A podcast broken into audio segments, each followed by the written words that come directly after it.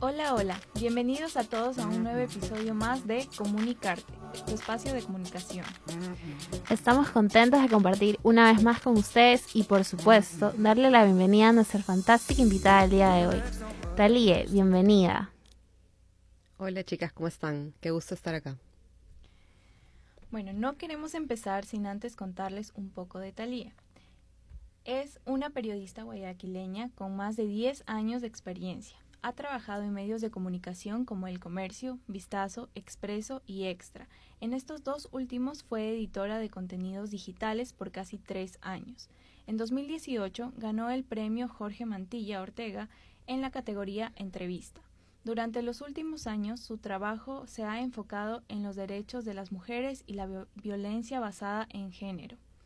En 2019, como fellow del International Center for Journalists, ICFJ, trabajó un mes en la versión de inglés de HuffSpots en Nueva York. En el 2020 cubrió el caso de Paola Guzmán y su investigación que incluyó testimonios de amigas de la víctima que no habían hablado con la prensa en 17 años. Fue incluido como parte de los alegatos de la defensa ante la Corte Interamericana de Derechos Humanos. Este año también fue finalista de los premios Roche de Periodismo en Salud versión Ecuador. Actualmente está realizando su tesis de la Maestría de Periodismo Digital y Gestión de Proyecto Multimedia de la Universidad Casa Grande. Definitivamente cada episodio que pasa tenemos la oportunidad de compartir con personas tan talentosas como tú, Talie. Y por eso quisiéramos que compartas con nosotras y todos aquellos que nos escuchen un poquito de todo el conocimiento y experiencia que tienes sobre esta maravillosa carrera, el periodismo. Bueno, para empezar, sabemos que desde hace algunos años te has enfocado en los derechos de la mujer y la violencia de género. ¿Qué fue lo que te incentivó a enfocar tu trabajo en este tema y de qué manera ha influenciado esto en tu forma de ver y ejercer el periodismo? Creo que hay dos momentos eh, claves en mi camino hacia la cobertura de los derechos de las mujeres. Uno eh, fue cuando cubrí un tema bastante polémico entonces, mientras trabajaba en Diario El Comercio eh, en el año 2015. Fue un tema sobre las mujeres que no quieren ser madres. En ese momento fue la nota más leída del día en la web del comercio, que fue uno de los pioneros en abrirse espacio en el digital en Ecuador. Y eso ya daba pauta un poco de del cómo se perciben los derechos de las mujeres, ¿no? Eh, mujeres que simplemente no quieren ser madres de diferentes edades. Eh, estaba el testimonio de una mujer que estaba en sus 20, otra en sus 30, otra en sus 40 y otra en sus 50. Si bien en los comentarios de la audiencia había muchos comentarios positivos, también había muchos comentarios negativos eh, que decían por qué ellas no cumplen con el rol de ser mujeres, eh, ser madres es el regalo más maravilloso del mundo, etcétera, etcétera. Y ese trabajo, que fue muy desafiante y fue bastante interesante de reportear, me dejó pensando también un poco en cómo los medios contribuimos a construir eh, estereotipos sobre la feminidad y la masculinidad. Eh, pero entonces fue como solo un, un bichito, por decirlo de alguna forma, una idea que quedó ahí sembrada. Luego, eh, en 2018, tuve la oportunidad de entrevistar a Nerea Pérez de las Heras, es una feminista y periodista española. Ella hace unos videos de humor para Diario El País sobre feminismo que se llaman eh, Feminismo para Torpes. La entrevisté en la Feria del Libro, en Guayaquil, porque ella estuvo acá y con esa entrevista justamente gané el premio Jorge Mantilla Ortega. La entrevista era bastante básica, por decirlo de alguna forma, porque exploraba eh, como los conceptos más elementales del feminismo. Y sin embargo, el hecho de que haya ganado este premio y que haya tenido tantas lecturas y tan buena acogida, daba a entender un poco sobre eh, la falta de información que existe en la sociedad, sobre todo en la sociedad catalana específicamente en la guayaquileña, sobre lo que es el feminismo. Y el feminismo básicamente es eh, la igualdad de las mujeres y la lucha por los derechos de las mujeres. Eh, esos dos momentos fueron como un punto de quiebre en, en mi carrera profesional, definitivamente. Y a partir de eso eh, empieza ya una cobertura mucho más activa de mi parte de los derechos de las mujeres con varios temas como la cobertura de femicidios, de violencia de género en general, Eh, ahí entra, por ejemplo, la cobertura del femicidio de Evelyn Carolina Bravo Bodero, que era una activista del feminismo y de los derechos humanos, que fue asesinada por su expareja, y también el caso Paola Guzmán Albarracín, que llegó a la Corte Interamericana de Derechos Humanos. Talie, como mencionamos en tu introducción, actualmente te encuentras realizando tu tesis de maestría de periodismo digital. Consideramos que el periodismo constantemente se ve inmerso en un proceso de cambios constantes y la necesidad de comunicar y transmitir información lo más rápido posible. ¿Qué tan importante es para un periodista en la actualidad manejar el periodismo digital correctamente? Con esa pregunta me haces pensar mucho en una frase que suelo escuchar a menudo cuando se habla del periodismo digital y es el periodismo digital es el futuro. Yo no creo que el periodismo digital sea el futuro. El periodismo digital es el presente y si no estamos eh, al día en esta información, definitivamente no vamos a poder conectar con la audiencia en una forma. Esto no significa que el periodismo en papel vaya a morir. Eh, no, no, significa porque hay esas discusiones también a nivel global, ¿no? Pero sí significa que debemos reinventar la forma en la que contamos las historias y los formatos. Eh, no significa tampoco que la crónica va a dejar de existir. A mí particularmente me gusta mucho la crónica, me gusta el periodismo narrativo, pero sí significa que tenemos que encontrar la forma de contar esa misma crónica en otros formatos. Eh, ahora tenemos un montón de formatos a disposición en Internet, desde los Reels de Instagram hasta los formatos muy cortos de TikTok, hasta, este, hasta el mismo formato de podcast, que es el que estamos compartiendo hoy. Entonces, eh, tenemos que eso, repensar la forma en la que contamos nuestras historias y en la que podemos conectar con la audiencia, porque también eh, la audiencia exige eso hoy de nosotros. Ya no podemos hablarle a las personas como si estuviéramos hablándoles hace 20 años, que solo vamos a, a pensar en un formato escrito o incluso en un formato audiovisual eh, como el de la televisión, que también tiene como su rigidez, esos formatos tienen que eh, compartir espacio con las nuevas plataformas. Y eso va a seguir cambiando. Hoy tenemos Reels y el próximo año no sabemos qué va a venir. O sea, los Reels hace dos años no existían. Hace, sí. hace diez años era impensable leer, el periódico en la web aquí en Ecuador. Entonces, eh, es una demanda periodística de actualización constante.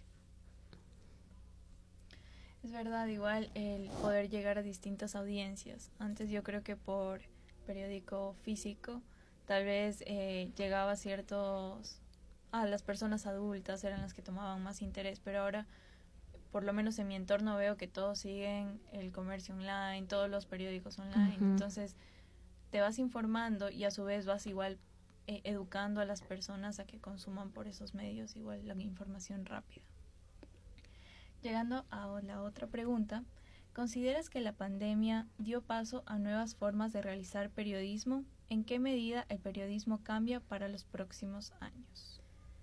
No creo que haya dado paso a nuevas formas. Esas formas ya existían, ya había eh, periodistas y medios de comunicación innovando alrededor del mundo, pero sí creo que si hablamos específicamente de Latinoamérica y de Ecuador, eh, aceleró esas formas, o sea, aceleró la, la, presencia de esos formatos o la necesidad de eh, explorar esos formatos periodísticamente hablando. Tú ya lo decías hace algún momento, eh, mencionabas que el, el, papel quizás iba quedando un poco atrás eh, y con la pandemia, sobre todo en los meses más críticos, se presentó un desafío bastante grande, que fue ese papel que ya era quizás como cada vez más minúsculo, con, en el que las suscripciones al papel se iban haciendo cada vez menores, no pudo llegar a ciertas zonas, ciertas zonas rurales o incluso urbanas, porque la distribución estaba detenida.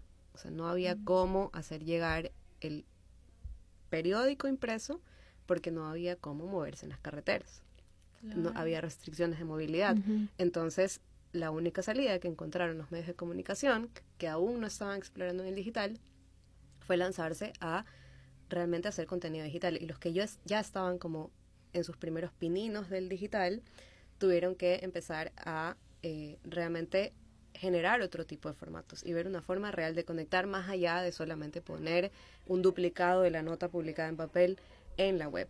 Y las que ya estaban, eh, los medios de comunicación, que ya tenían un sistema robusto de digital, fueron las que salieron fortalecidas y en todos casos se aumentaron las visitas de sus sitios. Talie, con la finalidad de conocer un poco más de tu trabajo de campo, cuéntanos sobre una de tus experiencias favoritas a lo largo de, tu carrera o una experiencia que haya influenciado en tu forma de ejercerla. Wow, hay, hay muchos, muchas experiencias, pero creo que quizás una de las más importantes es la reportería del caso Paula Guzmán Albarracín. Para quienes no conocen este caso, eh, Paula Guzmán fue una niña, adolescente, que entre sus 14 y 16 años fue víctima de abuso y violación sexual por parte del vicerrector del colegio donde estudiaba. Ella quedó embarazada producto de este abuso y finalmente eh, murió producto de suicidio. Se suicidó para denunciar este abuso. El caso de Paola es bastante mm, simbólico porque ella no fue la única víctima, había muchísimos niños, niñas y adolescentes que estaban viviendo situaciones similares, por lo que el caso fue llevado a la Corte Interamericana de Derechos Humanos. Finalmente, en agosto de 2020, el año pasado, en plena pandemia, la Corte encontró culpable al Estado ecuatoriano por no haber prevenido la muerte de Paola. Y eso tiene bastantes implicaciones. Este caso yo lo reporté y lo publiqué en enero de 2020 cuando el caso iba a ser eh, discutido en la Corte, es decir, que se iba a llevar a cabo la audiencia. Pero previo a eso, a, llegar a la publicación de ese día, hubo un intenso trabajo de reportería. Hace algún momento cuando ustedes me, presentaban, eh, mencionaban que compartí o logré conseguir estos dos testimonios de dos amigas de Paola que no habían hablado en 17 años con la prensa. Eh, esa experiencia periodísticamente fue, fue muy grande. Ahora justamente estoy leyendo un libro que se llama She Said, que es la historia de las dos reporteras que levantaron el caso de Harvey Weinstein en, en Estados Unidos, en el New York Times. Y recordaba muchos paralelismos, o sea, sin considerarme a ese nivel, pero muchos paralelismos en este trabajo de campo, en este trabajo de campo que tuve que hacer con Pablo Guzmán, ¿no? Eh, hay muchas cosas que considerar, por ejemplo, evitar la revictimización, pero más allá de eso es un trabajo arduo de investigación en el que hay que documentarse, hay que realizar entrevistas. Entonces, ¿cómo realizo entrevistas si necesito que no haya revictimización? Entonces tengo que acudir a videos públicos, por ejemplo, de la audiencia de fondo que se realizó en 2015 ante la Comisión Interamericana de Derechos Humanos, fue una búsqueda intensa en Internet para conseguir estos dos testimonios de personas que no conocía, revisar muchos papeles, muchos papeles de la Fiscalía, documentos legales, conseguir estos nombres, buscarlos en Facebook, ver que una de ellas aparecía en una lista de una universidad pública y ver a través de esa lista cómo contactar a una persona. Así, todo, todo, todo un, trabajo de investigación muy fuerte. Entonces creo que ese es quizás uno de los, de los trabajos que más me ha costado, pero de los que definitivamente me siento más orgullosa. Talie, para culminar con nuestro segmento de preguntas, ¿podrías compartirnos tres tips o consejos que considerarías importantes para aquellas personas que han decidido seguir esta carrera? Bien, es difícil porque hay muchísimos consejos, pero creo que uno fundamental es eh, saber insistir, insistir, insistir, insistir hace algunos años yo tuiteaba esto, ¿no? Creo que a veces el trabajo de periodismo suele insistir y cuando digo insistir es insistir ante las oportunidades, ante las fuentes, a veces va a haber fuentes que te cierran la puerta, a veces no vas a encontrar la información la primera vez, no todo está en la primera página de Google y hay que insistir muchísimo, ¿no? Eh, buscar también, eh, creo que referentes es muy importante. A veces nos quedamos solamente con la idea de que lo que aprendemos en la universidad basta, y si bien es una base y un cimiento bastante importante, eh, no debemos quedarnos ahí, sino buscar referentes locales e internacionales, tanto de medios de comunicación que nos gusta consumir, como de periodistas eh, a quienes admiramos en todos los formatos, ¿no? Periodistas que sean referentes para nuestro trabajo, que nos van a ayudar a, a seguir nuestro camino, a guiar. Y un tercer consejo también sería que cuando eres periodista eh, no tengas miedo a no trabajar en los grandes medios de comunicación. Es eso algo que he aprendido. Eh, no trabajar valorando siempre estos espacios, pero no trabajar en Ecoavisa o en Vistazo o en el comercio no es el fin del mundo. Hay muchísimos espacios nuevos digitales que se están abriendo, hay medios de comunicación como GK, como Wambra o incluso uno puede crear su propio espacio digital. No estar en esos en esos grandes espacios no significa que no puedas hacer periodismo. Siempre hay una manera de ejercerlo. Wow, de verdad, muchas gracias Talie por todo lo que has compartido el día de hoy. Estamos a minutos de terminar, pero antes ha llegado uno de mis momentos favoritos, el momento de la dinámica. La dinámica consiste en contestar lo más rápido posible lo primero que se te venga a la mente con palabras que mencionaremos a continuación. ¿Lista? Comenzamos. Periodismo. Pasión. Feminismo. Derechos. Periodismo digital. Inmediatez. Fake news. Desinformación. Redes sociales. Plataforma y diversión. Farándula. No me gusta. Pandemia. Desafío. Gracias por participar, Talie. Ha sido muy bonito eh, pasar este momento contigo. Tus respuestas, la verdad, nos han dejado impresionados. Espero que el público igual.